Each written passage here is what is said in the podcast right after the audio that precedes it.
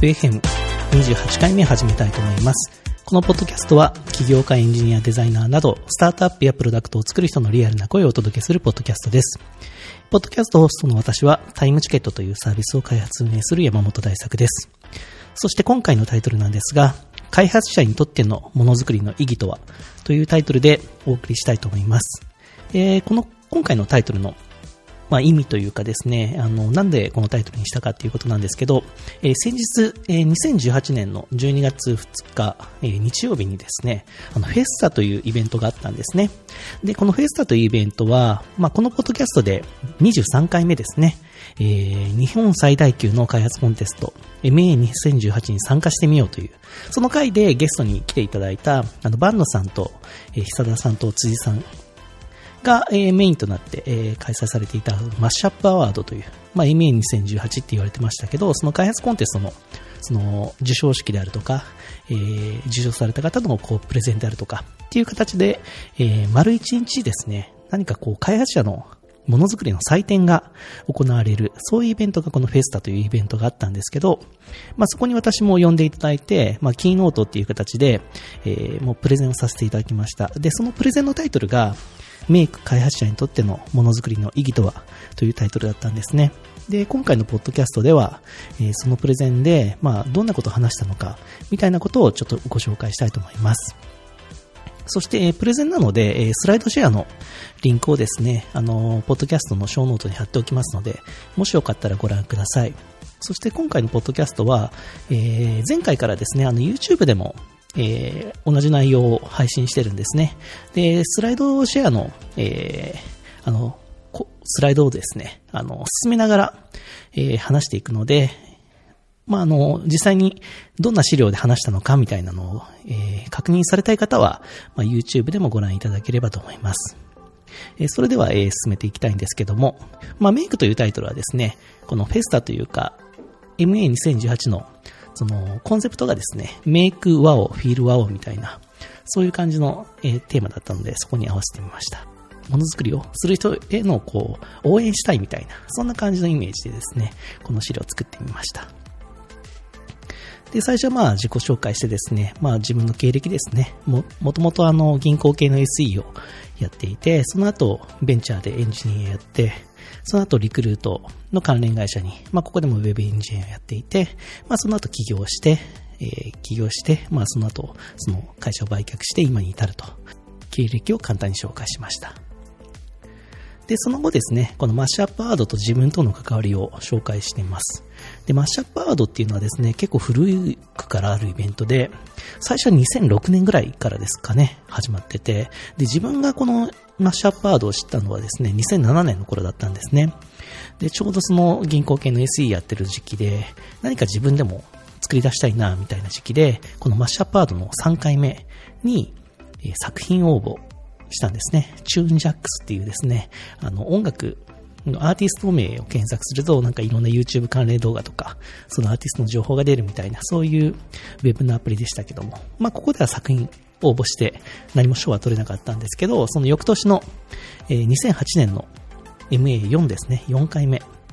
こでまた、ちょっとまた別のチューンバズというですね、今度はこれは、あの、Adobe Air のアプリだったんですけど、まあ、これも似たような感じでアーティスト名入れると、まあ、結果が出るみたいな。で、これで部門賞を取ることができて、初めてここでなんか自分の作ったサービスが評価されたっていうのを、すごく嬉しかったことを覚えてますね。で、やっぱりこの2008年ぐらいから、なんか毎年1個ずつぐらい自分で作って、まあ自分で企画して作ったような、そういうウェブサービスを公開していくみたいな、まあ今に至るようなきっかけになった、そういうコンテストです。で、その後ですね、えマッシュアップアワードの5回目から7回目に関しては、まあリクルートの関連会社にこう転職したっていうのもあってですね、まあ、マッシュアップアワードのこの事務局として運営に携わりました。で、その後、えーまあ、会社起業してからは、8回目から、えー MA2018、まあ、今年までになるんですけど、こう、マッシュアップアードのサポーターとか審査員っていう立場で関わらせていただきました。で、この時期ですね、まあ、開発者としてどんなことを考えていたのかっていうことなんですけど、えー最初のこの2001年から2006年の時期はですね、まさにこのなんかミクシーとかそういう SNS とか見て、まあ、普段自分がやってる、その当時はこう銀行系の SE でしたから、その部署内向けの数十人向けのサービスじゃなくて、ああいう数百万人向けのサービスを作ってみたいな、みたいな時期で、自分の手で何かを作り出したいな、というようなことを考えている時期だったと。で、その後2007年から2008年に、先ほども言ったこのマッシュアップアワードに応募することで、まあ、自分が作ったサービスがこう広まるっていう面白さを知るという、そういう時期でした。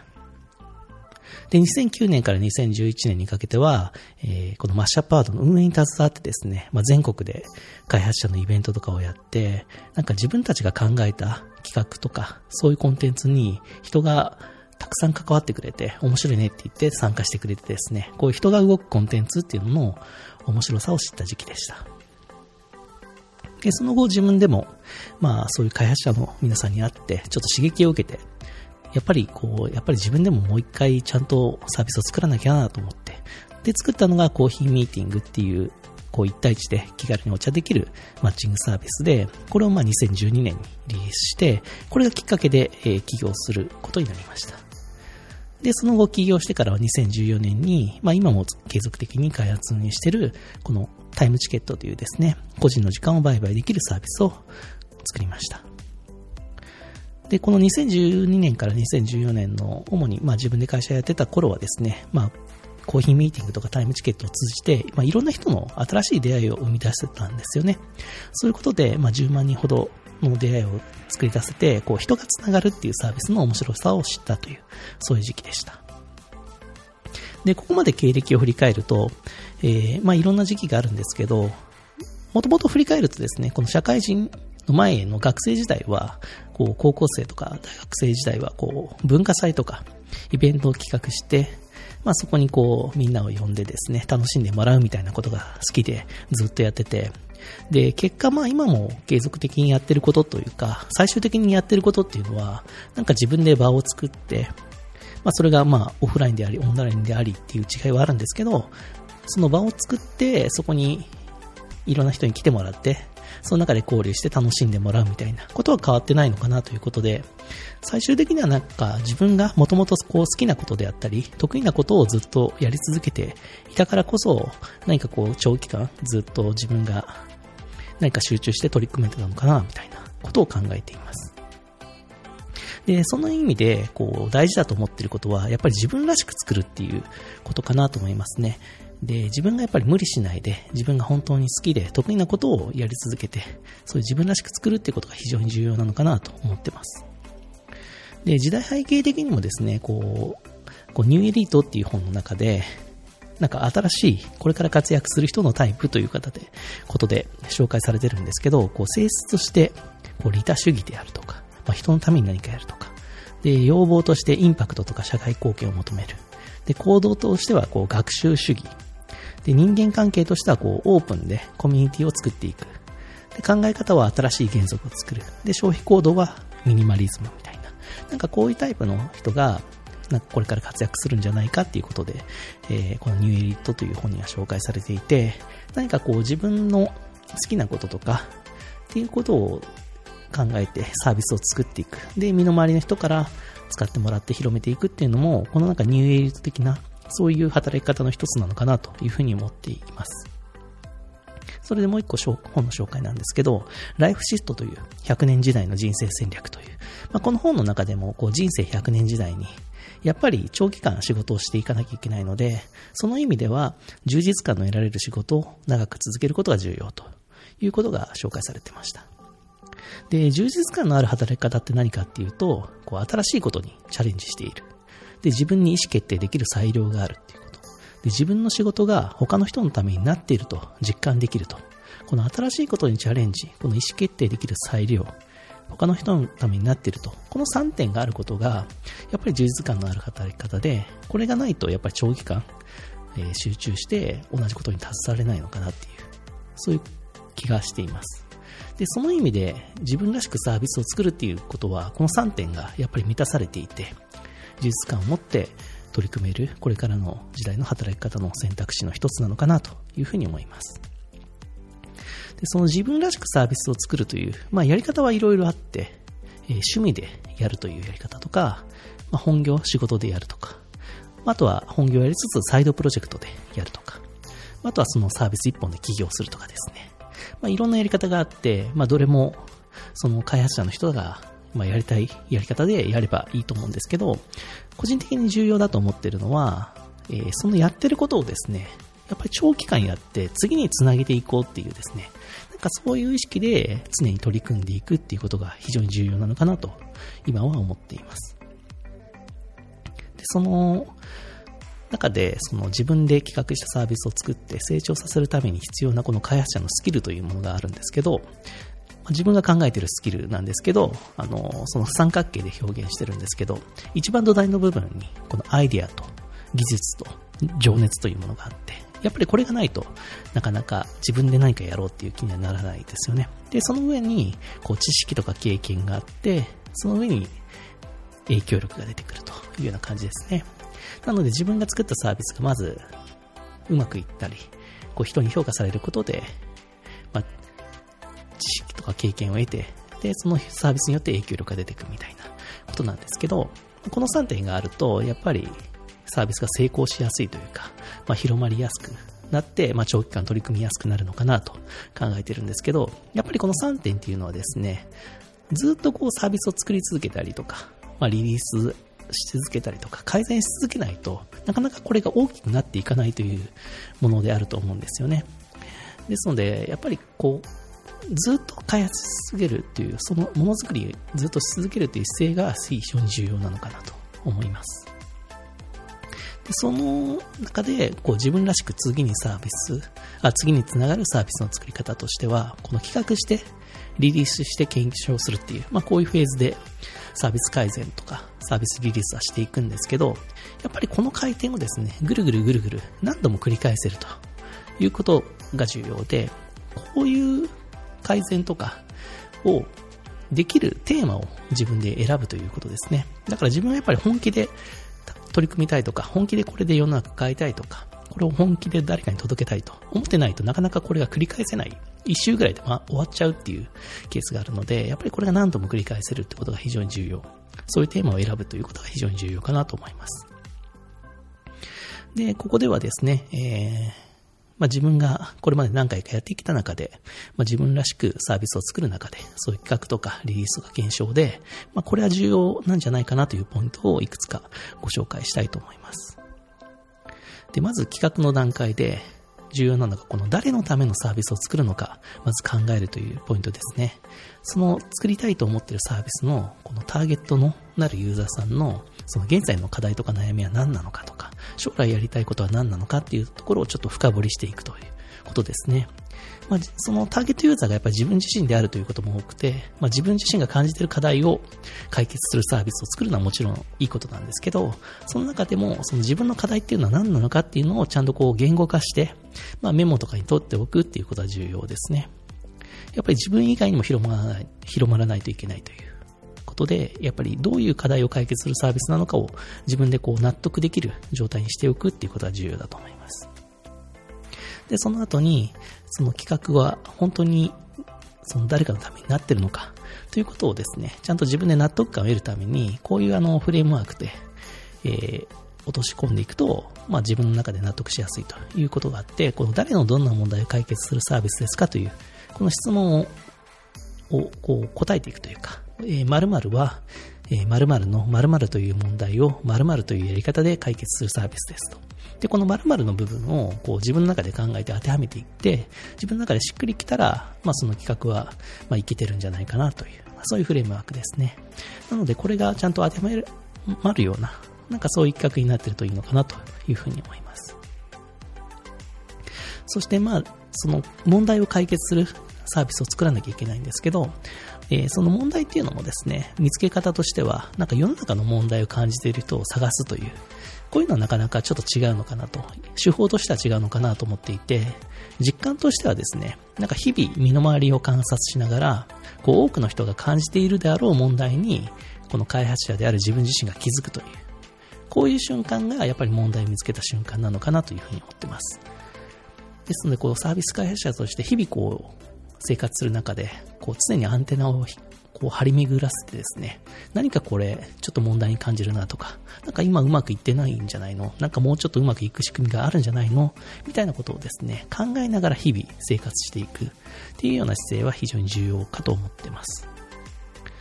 で、自分自身がですね、あのタイムチケットっていうサービスを作り始めたきっかけとしては、もともとあのコーヒーミーティングで、まあいろんな人と一対一でお茶する中で、まあいろんな人と喋ってきたんですけど、こう人よりですね、こうスポーツに詳しいとか、アートに詳しいとか、音楽に詳しいとか、いろんな詳しい人とたくさんあって面白い人がたくさんいたんですけど、思った以上にそういう人たちのスキルとか経験とか面白さが世の中に広まってないなと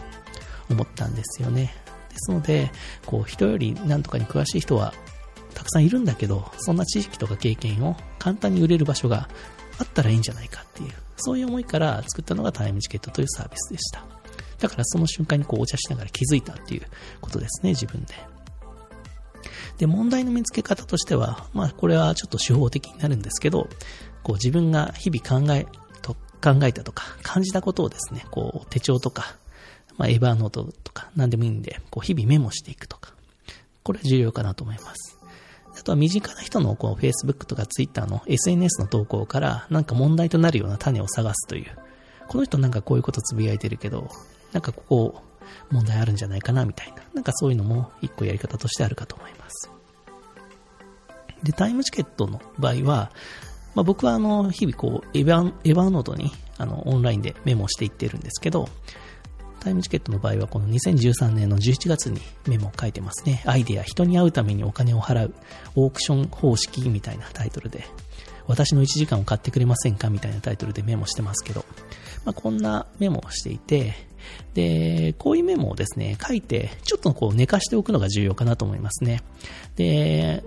本当にいいアイデアとか、いけそうなアイデアって、こう、一回書いておくとですね、なんか頭の中でどっかに残っていて、ずっとなんかあれ気になるな、あのアイデア気になるな、みたいな感じがあるんですよね。だからこう、タイムチケットもこう2013年の11月に書いてますけど、実際にこう開発し始めたのは2014年に入ってからなので、だから2ヶ月ぐらいやっぱり寝かしてるって感じですね。で、その2ヶ月間ずっとなんか頭の中でどっかそのアイデアが気になってて、こう頭からこう離れなくなって、これ絶対やっぱりやるべきだな、やりたいなと思ったら、その企画をちょっとやり始めるタイミングなのかなというふうに思います。で、その問題、自分が作るそのサービスの問題の選び方としてはやっぱり重要なのが、やっぱり自分らしく作るということで、自分がやっぱり夢中になれるという、そういう本当に問題であるかっていうことですね。で、自分が楽しいと感じるものは何かとか、自分がこれからどうなりたいか、みたいなところも踏まえて、自分が取り組んでいくべき問題とサービスを選んでいくことが重要かなと思います。その中で重要なのが、この自分が一番うまく解決できる問題を見つけるということですね。で、世の中の人が求めていることと、他の人ができることと、まあ、自分が好き、得意なことがあるということがあると思うんですけど、その中でやっぱやるべきポイントは、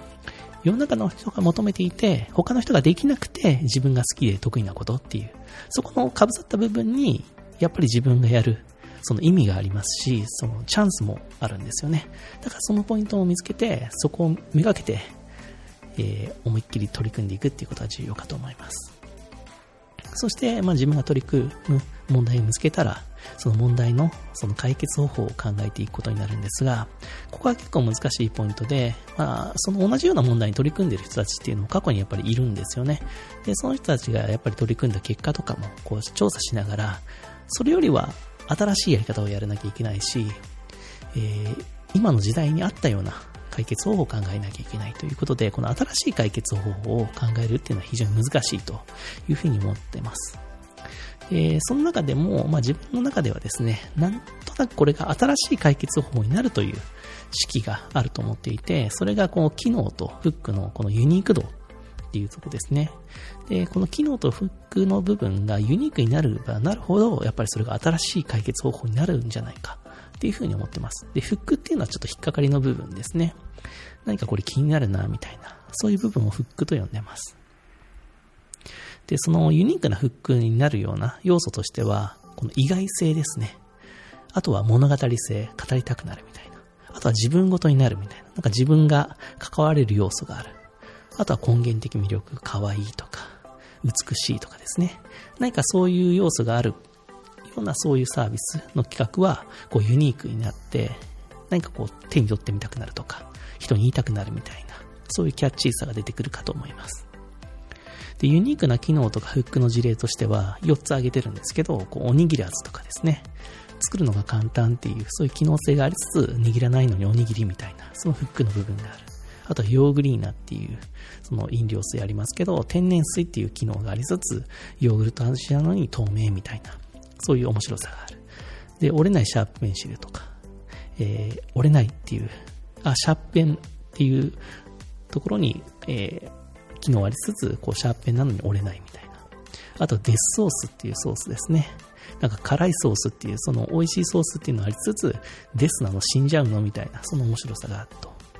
で、思わずやっぱりこう手に取ってみたくなるし、こう、SNS でシェアしたくなるような、こう魅力がやっぱりフックがあると出てくるというよ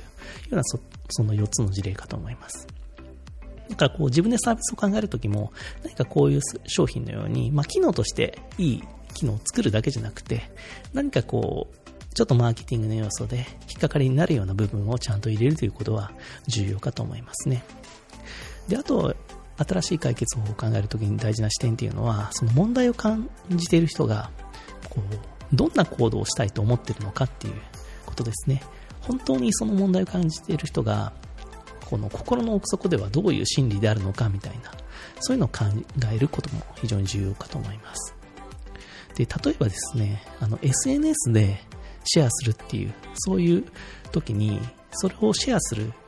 人っていうのはどういう心理であるかっていうと、こう SNS でシェアしたいなと思ってる人っていうのはなかなかいないんですよね。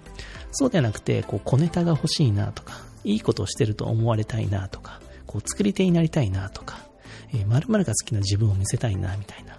そういう心理がある上で、その心理をこう満たしてくれるような仕掛けがあるサービスのシェアをしたくなるみたいな、そういうことなんだと思います。で、自分がこのタイムチケットをリリースした直後もですね、まあ、Facebook ですごくシェアはされたんですけど、その時にシェアされたっていうのが、えー、自分のチケットを作った時に、そのチケットの URL を Facebook でシェアするっていう、そこがすごく多かったんですね。で、私の1時間をタイムチケットで発売しました。売上の何パーセントをどこどこに寄付しますみたいな、そういう人形がシェアできるようにしてたんですけど、ここでもですね、やっぱりシェアしたかった気持ちっていうのは、自分が時間を売りましたよっていう、そういうことをシェアしたんじゃ、したいんじゃなくて、何かこう、私はこういうことができる自分なんですよっていうのをちょっと友達に言いたいとか、あとはどこどこに寄付するっていう、そう社会貢献、世の中にいいことをしてるっていうことも友達にちょっと言ってみたいみたいな、そういう心理が、そのインターネットの、まあちょっとアーリーアダプターに近い人たちの中であったんじゃないかっていうような気が僕はしてたんですよね、その2014年の。夏ぐらいでしたけど。ですので、そういうちょっと寄付の要素とかも入れて、そういうシェアしたくなるような、そういう仕掛けをサービスに入れたという経緯がありました。だからそこをやっぱ考えるのは重要かなと思いますね。で、あとは企画の、その自分がやろうとする企画の検証のやり方としては、こう SNS とかブログでシェアしたりとか、こう事前登録サイトを作って公開してみたりとか、あとは身近な人に話してみたりとか、あとはそのターゲットユーザーに近い人に話してみたりとか、まあそういうことも重要だと思います。で、この時に重要なのは、やっぱり一言で伝わるかという部分ですね。SNS とかブログとか事前登録サイトの場合は、やっぱりこの文字数で、もう1行で、こういう、これこれこういうサービスですみたいなことをやっぱ伝えなきゃいけなくて、それでやっぱ伝わらないとダメかなと思いますね。であと、リアルでこう人に話すときも、もう本当10秒ぐらいで、こういう問題があって、こういうのを解決するサービスやろうと思うんだけど、みたいな。このぐらいでやっぱり伝わって、あ、それ面白いねと言われるぐらいになってないと、なかなか本当にリリースした時に広まるような、ちゃんと使ってもらえるようなサービスにはならないのかなというふうに思います。なので、この一言で伝わるかという部分は、え、やっぱりチェックするべきポイントかと思いますね。で、最後にその企画をいざそうやろうと思った時にも、やっぱ最後にやっぱり確認すべきなのは、やっぱり本当に自分がその企画に夢中になっているかとか、その企画を自分がやる意味はあるかとか、その企画の開発を自分が長期間続けられるかという、この3点はやっぱり最後にもう一回自分らしくやるために自分が得意で好きなことをやって、やっぱり世の中のためになるっていう、そこの要素がちゃんとあるかどうかですね。やっぱりアイデアとか、いろんなこう人に相談とかしてると、ちょっとこう人のアイデアを取り入れたりしてですね、何か最初自分が思っててやりたいと思ってきたことと、ちょっと違ってくるっていうのはやっぱりあるんですよね。だから本当にその最後、開発に入るっていう時に、本当にこれがいいのかなみたいなところを自分で確認するという、そういうフェーズは重要かと思います。そしてまあ、この今回の資料というかプレゼンの中ではこの開発のフェーズはちょっと、まあ、開発者向けなので、まあ、開発者の方はご存知だと思うので、その開発のフェーズは飛ばして、その企画したものを開発した後に、実際にそのサービスをリリースして検証するという、その段階で自分が重要だと思うことを紹介しています。で、そのリリースと検証の中ではですね、まあ、リリース時にチェックしておくことというのは、このサービスの第一印象ですね。で、ほとんどのユーザーさんとか、新しいサービスを見に来た人っていうのは、大体このランディングページとか、 App Store のこの最初の画面とかで、ほとんどが離脱しちゃうっていう気がします。で、やっぱりこのサービスの、どんだけ面白いサービスを作っていたとしても、その面白い機能を使ってくれるっていうユーザーさんは、まあ本当に一握りになってしまうんですよね。特に初期のサービスだと。周りに誰も使ってなかったりするので、だから本当にアーリーアダプターの人は使ってくれるんですけど、本当に一部で終わっちゃうという可能性があるので、やっぱりサービスの第一印象として、やっぱりちゃんとそのサービスがどんな人向けのサービスでどんな問題解決するのかとか、まあ、よくある質問とかですね、まあ、そういうちゃんとあなたのためのサービスですよっていう印象をちゃんと与えられるような、そういうデザインとか、ネーミングとかになっていることを確認するのは重要ですね。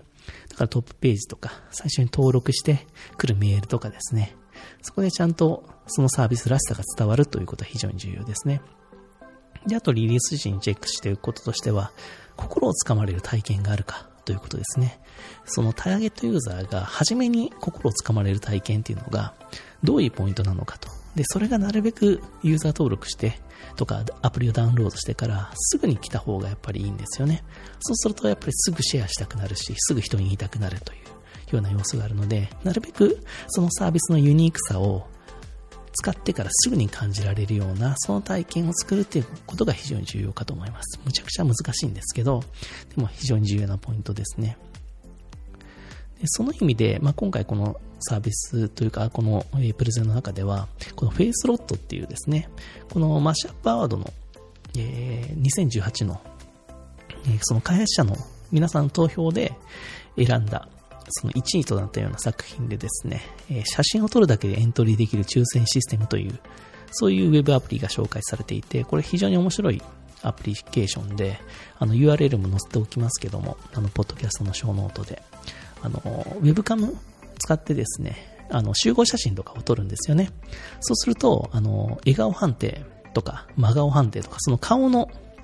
ある基準で判定して、こう、チームに分けたりとか、順位をつけたりとか、一人だけ選んだりみたいな。何かそういう、抽選とかですね、順番決めとか、っていうシーンをちょっと面白くするみたいなのが簡単にできるという、そういうサービスで、さっき言ったこう、なんか、わかりやすさと、そのサービスを体験できるまでのスピードが本当に素晴らしい、そういうアプリケーションだなと思って、ここで紹介しました。ちょっと、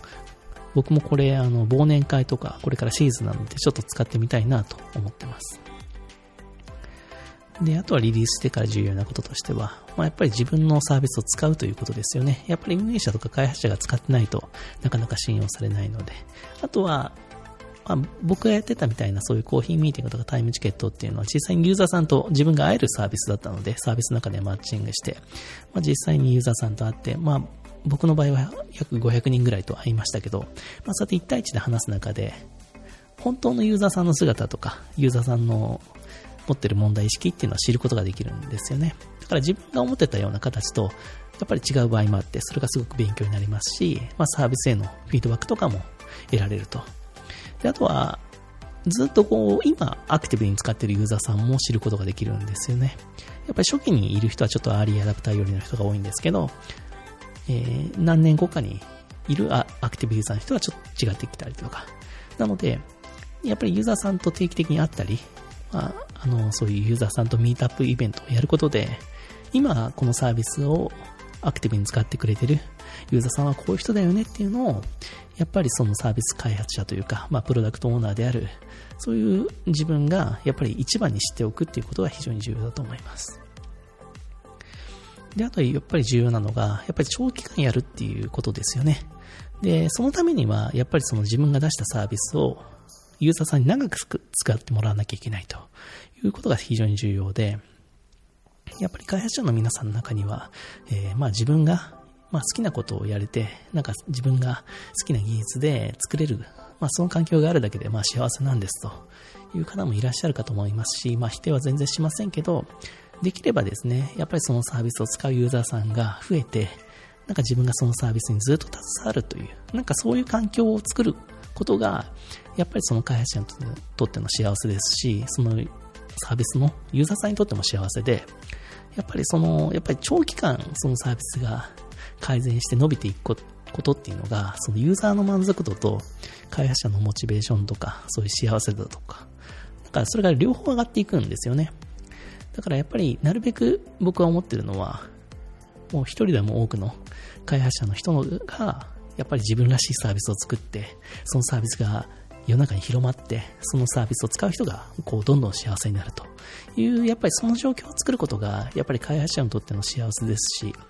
何かこれからのすごく長い開発者人生の、なんかその質を上げていくというような、なんかそういうことにつながるかなというふうに思っていて、何かこういういいサービスを作ってどんどん改善していってそれを広めていくという、そういう開発者が一人でも増えることが非常に重要かなと思ってます。で、その中でやっぱり長く続けるためには、その自分が作ったサービスのまず体験を作るというフェーズから、その習慣を作るみたいなフェーズに移行していくのかなという、まあそういうことになるようなサービスが作れたら本当に、まあ自分でも本当に幸せだなと思いますね。で、その中でやっぱ重要なのが、この自分がサービス運営の中で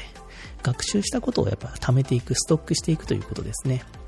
で、ストックする内容としては、このポッドキャストでも何回か前に言ったかもしれませんが、この、その施策とか、そのサービスをやろうとした背景、そしてその、そう思った仮説ですね。で、その仮説の根拠と、で、実際に行ったことの詳細。で、その行った、えー、ことの、まあ、こうなりましたよという結果ですね。まあ、これは数字、数字とかで実際入ってるとなおいいと思います。で、そこで検証して、検証による学習と次のアクションという、まあ、こういう項目をですね、このサービス単位でもやるべきですし、そのサービスの機能改善とかいう、まあ、流度を下げた単位でもやっていくということが、こう、自分の中とか、そのチームの中で溜まっていくことが、やっぱり重要で、で、同じ失敗をまたやらないというか、っていうことを、やっぱり繰り返して、えー、企画とリリースと検証のそのループを回していくっていうことが非常に重要かと思います。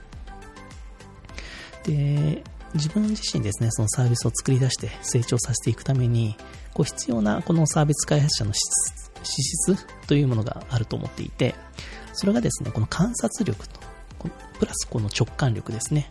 で、世の中を見る観察、プラスこうなんか直感で気づく、その力。それかけるですね、この学習、この時間と回数ですね。何回学習できるか。プラス、こう、自分は絶対できるんだというふうな信じる力ですね。えー、このサービス使ってくれるユーザーがいないっていうことじゃなくて、このサービスを使ってくれるユーザーがまだいないんだと。ここを改善したら絶対使ってくれるんだみたいな。そういう自分を信じる強い力ですよね。だからこの観察直感プラス、えー、学習と、あとはできると信じるこの力のところ。これが持ってる人っていうのはすごく伸びる開発者であると思いますし、まあ自分自身そうなっていかなきゃいけないなというふうに思っています。で、最後ですね、えー、このプレゼンのまとめになりますけど、えー、開発者にとってのものづくりの意義とはというまとめです。で、やっぱりこの開発者がものづくりできる、自分らしくサービスを作れるというところでいいところっていうのは、自分で何をやるかを決めれるということですね。自分が進むべき道とか、自分のキャリアとかっていうのは、自分自身で開発者は決めることができると。自分はこういう問題を解決する人間だ。これは非常にいいポイントです。で、2点目、自分でルールを決められるということですね。自分が考える、その新しいサービスの機能とか仕様っていうのは、開発者である自分が決めれると。自分が思う正しい世の中の形とか、正しい世の中のルールは自分が決めれることが出てくる。こここは非常に面白いポイントだと思います。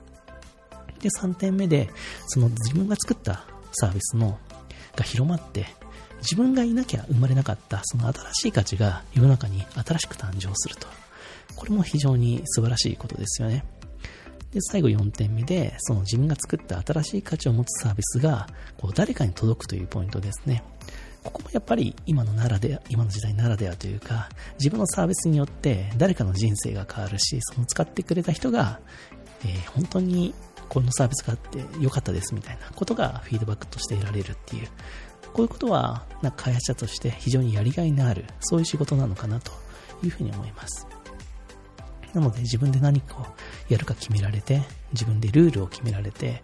自分の作った価値が世の中に生まれて、自分が作ったものが誰かに届くと。この4点を感じられる、この開発者の、この自分らしいものづくりっていうのは、まさにこの開発者としての、この生きがいを感じられる、そういうものなのではないかなと思っていて、まあ、これから、このなんか、いろんな人、まあ、このポッドキャストを聞かれている方の中にも、たくさんそういう方はもうすでにやっているよという方は多いと思うんですが、何かそういう生きがいを感じられるような、そういう開発者の方が一人でも多くいてもらえればいいなと思いますし、自分らしく、自分もですね、何かそういう生きがいを感じながら、これからも開発者として、ま、生きていきたいなというふうに思っています。ということで、まあ、メイクし続けましょうということで、このプレゼンは終わっています。はい、ちょっと長かったですかね。何分喋ったんでしょうか。えー、ちょっとわかりませんが、でも、えっ、ー、と、そのフェスタでのプレゼンも大体このぐらいでやったような気がします。で、まあ、今回ちょっとですね、まあ、はしょった部分もだいぶあって、実際のサービス開発で、開発で、まあ、実際一番難しいのはその開発の部分だったりとか、開発してからの機能改善の部分だったりするので、ちょっとこう、だいぶはしょった、そういうプレゼンにはなってるんですけど、その企画とかですね、その、そのサービスを出してちゃんと届けるっていう意味だけちょっと抜粋して紹介したようなプレゼンになります。まあ、これからですね、何かサービスを作りたいとか、そう、自分でサービスをなんか開発、まあ、チームとかで作ってみたいみたいな、そういう人たちの何かの参考とかになれば非常に嬉しいですね。あの、本当にこういう機会を与えていただいて、本当にあの、MA のですね、バノさん、久田さん、えっ、と、辻さん、あと鈴木さんという方が主にメインでやられてますけど、本当に感謝してます。ありがとうございました。また来年からも、このフェスタというか、マッシュアップアートには、まあ自分的にずっと関わっていたいと思いますね。はい。それでは今回はこの辺で終わりたいと思います。えー、このポッドキャストへのお問い合わせ、ご感想、ご質問、ご要望は、公式サイトのお問い合わせからメッセージしてください。Twitter の場合は、シャーププロトタイプ FM をつけてツイートしてください。iTunes スターでのレビューもぜひお願いします。ということで、今回はここで終わりたいと思います。ありがとうございました。